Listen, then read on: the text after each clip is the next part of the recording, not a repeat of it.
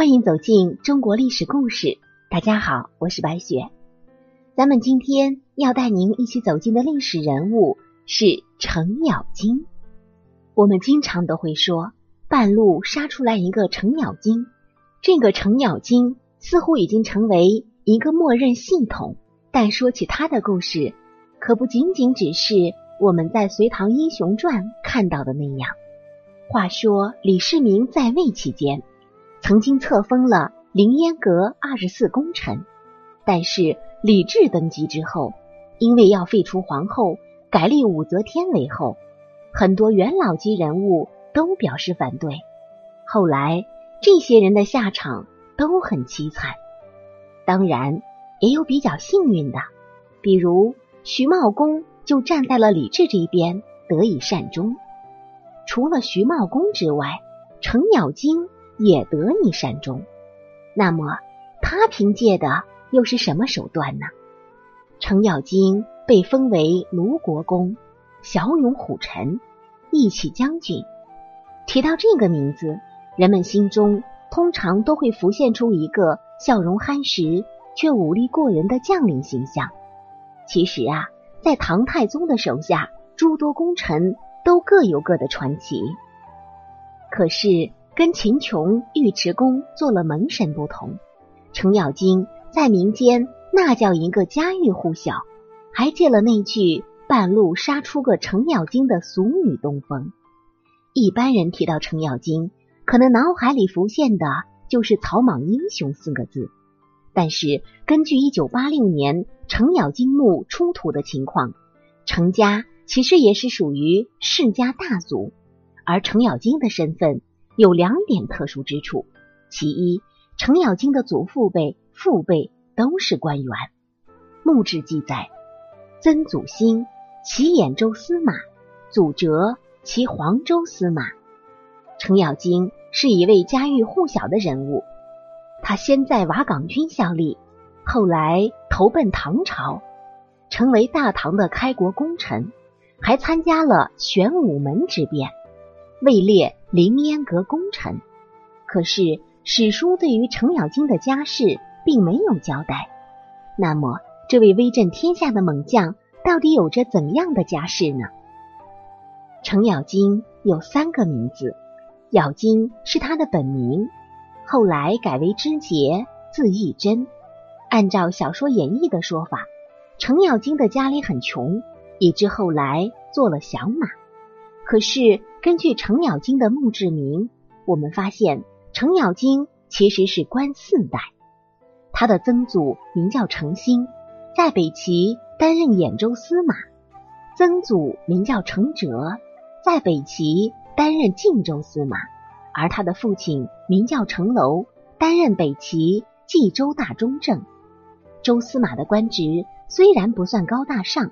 但是好歹也算地方中级官员，因此我们可以大致认为，程咬金家里世代为官，并不是贫寒之家。不过，随着王朝的更替，北齐被北周灭掉，隋朝又取代北周，在这一段时间里，程家没有人出仕。不过，程咬金自幼习武，后来再利用家财，在乡里。组织了一支队伍，聚徒数百，共保乡里。之后，他又率领这支军队投靠了瓦岗军，成为李密的亲信。再到后来，程咬金与秦琼投奔李世民，成为唐朝的开国功臣。从程咬金的婚姻情况来看，程家在山东算是大族，因为他的妻子出身清河崔氏，在当时。只有氏族之间才会通婚，程咬金能够娶到清河崔氏，可见程家在山东也是名门。根据史料记载，程咬金是冀州东阿人，在历史上，东阿还出过一位厉害人物，他就是三国时期著名的谋士程昱。那么，这两个人之间是否存在关系呢？根据程咬金孙子的墓志，我们发现这两个人还真的存在关系。原来程咬金是程昱的第十三代孙，因为墓志是这样记载的：公姓程氏，惠博县，字尚贤，东郡东阿人，魏安乡宿侯玉十五代孙。程昱是三国时期一位了不起的人物，他辅佐曹操抗击吕布，扫平群雄，堪称是曹魏的开国功臣。其实程昱的才智丝毫不逊于郭嘉，以成魏之霸业者，欲、嘉之谋为多。但是程昱这个人性格刚烈，人缘较差，所以他的声誉不如郭嘉。曹丕称帝之后，加封程昱为安乡侯，食邑八百户。由于程昱的缘故，他的子孙都得以封侯，成为朝廷重臣。后来朝代虽然更替，可是程家在山东地区依然具有很大的影响力。魏晋南北朝是属于士族的时代，所以程家能够世代为官，显赫四百多年的时间。到了唐朝，程家再度辉煌。程咬金官拜左领军大将军，爵封龙国公。他的儿子还成为当朝驸马。有这样的身世背景，程咬金的一生也是跌宕起伏。他二十一岁就拉起队伍起义，原本是李密的手下，后来归属大唐。我们刚才也已经介绍过，他先后击败宋金刚。窦建德、王世充并领左一马军总管，每逢出征，常常举旗先登，因屡建战功，被封为宋国公。而且由于程咬金的光芒实在太耀眼了，武德七年，太子李建成向李渊奏请，让程咬金出任康州刺史。程咬金却告知李世民说：“大王被去掉左膀右臂。”必定不能保全自己，知节永死而已。希望您快些自保。两年之后，李世民发动玄武门之变，射杀了李建成和李元吉，并且逼迫父亲李渊退位，自己登基称帝。贞观年间，程咬金主要是留守后方，所以并没有什么战功。可是李世民驾崩之后，程咬金。就充当了一个很重要的角色。他奉命护送皇太子李治回朝继位，并在皇宫外日夜驻守整整三个月。也正是因为这个原因，李治对程咬金是十分的尊敬。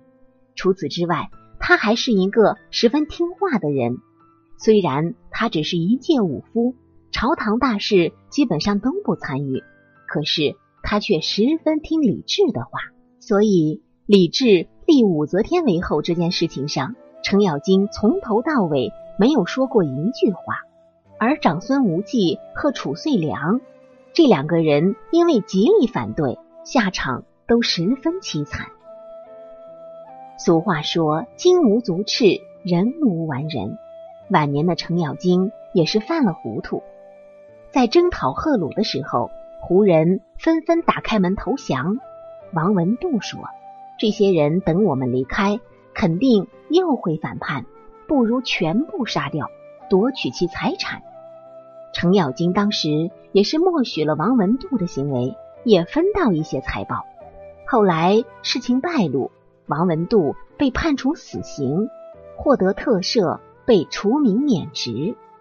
当时只有苏定方一个人没有收受财物，得以免罪。而程咬金因为杀降官而被免官，不久之后又被启用为齐州刺史，但程咬金上表请求辞官，得到批准。退休八年之后，程咬金在长安去世，享年七十七岁。李治下诏追赠骠骑大将军、益州大都督，陪葬于昭陵。这就是历史上真实的程咬金。其实啊，关于程咬金的小说作品那叫不少，在历代小说演义当中多有描写。主要描写的是程咬金为了生活被迫劫道，后与十八条好汉齐聚瓦岗寨反抗暴隋的故事。小说中，程咬金个性鲜明，以三板斧的形象在民间广为流传。那么很多人都会好奇，程咬金到底有几个老婆呢？又分别是谁呢？又是何许人也？据小说和野史记载，程咬金一共有两个老婆，分别是裴翠云和花大脚。花大脚是程咬金的原配妻子，当姑娘的时候彪悍泼辣，孔武有力，是不让须眉的巾帼英雄。花大脚家中开酒楼，有一次程咬金在他家的酒楼喝高了，无意间看到花大脚的脚，他就哭哭啼啼的要程咬金娶了自己。他认为看到女孩子的脚就是失节，必须嫁给这个男人。程咬金万般无奈啊，只好娶了花大脚。花大脚虽然很彪悍，可是却烧得一手好菜。有道是一句话：要想拴住男人的心，必须拴住他的胃。虽然这两个人在生活中磕磕绊绊，可是花大脚本性善良，程咬金还是很喜欢他的。花大脚为了跟随程咬金南征北战，卖掉了酒楼。照顾其母，不离不弃。而这个裴翠翠则是出身将门，是山马关总兵裴仁基的女儿，裴元庆的姐姐。杨广曾派裴仁基和裴元庆父子征讨瓦岗寨，后来徐茂公将裴氏父子骗进瓦岗寨。程咬金爱惜人才，想招降这父子俩，后来与裴翠翠相识。徐茂公为程咬金向裴仁基提亲，然后裴翠翠就嫁给了程咬金。当时程咬金背着花大脚与翠翠成亲，花大脚知道后还大闹了婚房。不过这两个女人很快就形成统一阵线，联手教训程咬金。程家一下子有两个悍妇，日子虽然常常过得是鸡飞狗跳，却也温馨。而正史当中关于程咬金夫人的记载就很少了，只有姓氏和生卒年。程咬金的第一位夫人是孙氏，县令孙禄儿的第三女，生于五九八年，卒于六二八年，三十一岁去世，被封为宋国夫人。宋国夫人去世之后，程咬金训娶了隋朝齐州别驾崔姓的长女。而这个崔氏出生于五九三年，卒于六五九年，死的时候是六十七岁。可以说，这个崔氏啊，陪伴了程咬金很长的时间。我们纵观程咬金的一生，一直充当一个傻子的角色。身为武官，他只知道带兵打仗，从来不过问朝堂之事。也正因为如此，他没有得罪任何人。连武则天也没有动他，那么程咬金真的是傻子吗？答案肯定是否定的。他做好自己本职工作就行了，何必多管闲事呢？这也是程咬金纵横官场四十五年不倒的原因，可谓是大智若愚。好了，朋友们，本期的故事到这里就结束了，感谢您的收听，下期。我们将和您走进周亚夫的故事。我是白雪，下期再见。